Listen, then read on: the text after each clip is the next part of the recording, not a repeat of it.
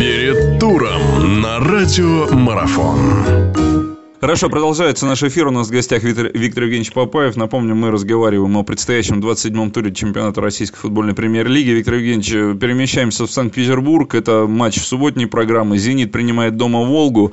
«Зенит», ну, наверняка, почувствовав э, вот этот самый момент, что все-таки можно чемпионство забирать, хотя, наверное, борьба не заканчивается, но и по календарю здесь у «Зенита», наверное, полегче, чем у «Локомотива».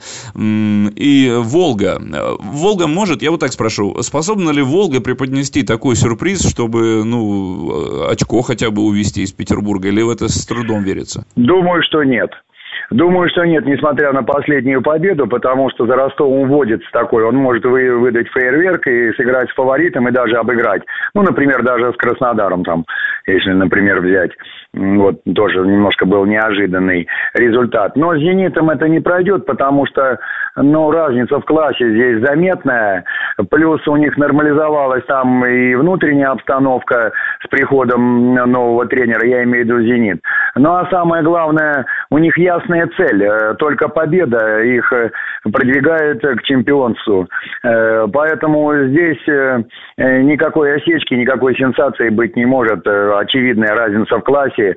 И что касается мотивации, недооценки не может, потому что это разговор в пользу, как говорится, бедных. Вот. «Зенит» однозначно выиграет 2-3 мяча. Да, ну и вот упомянули о Краснодаре, о нем давайте сразу следом говорить, потому что это тоже битва будет очень серьезная. И самое, что интересно, это и будет как раз на Кубани проходить. Краснодар принимает локомотив. Краснодар наверняка после победы над ЦСКА-то почувствовал себе уверенность. А уж после того, как и Динамо удалось увести. В общем, вояж в Москву закончился с такой, с большой положительной отметкой. Сейчас дома играть, но локомотив Локомотив не потухнет, не дай бог, вот так на финале, на финальных оставшихся матчах? Знаете, Локомотив такая сейчас, можно сказать, э, с приходом Кучука стала прагматичная команда.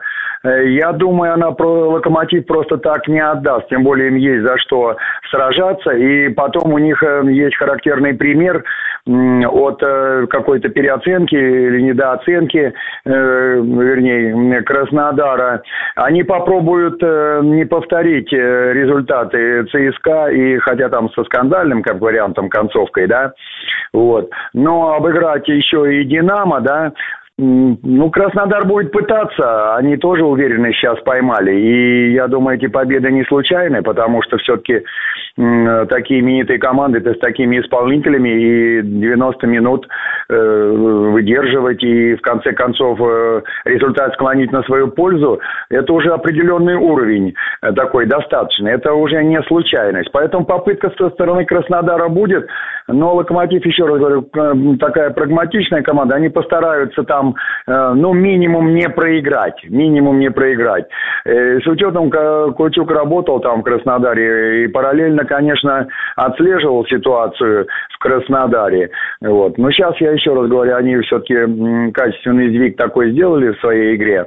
Вот, и поэтому я даже, ну, минимум, минимум ничья. Не должен Локомотив проиграть, потому что он все-таки тоже еще и на золото даже претендует. Не только на второе место, которое тоже дает право там в Лиге чемпионов участвовать. Э, поставлю на ничью. Продолжение беседы через мгновение. Оставайтесь на радиомарафон.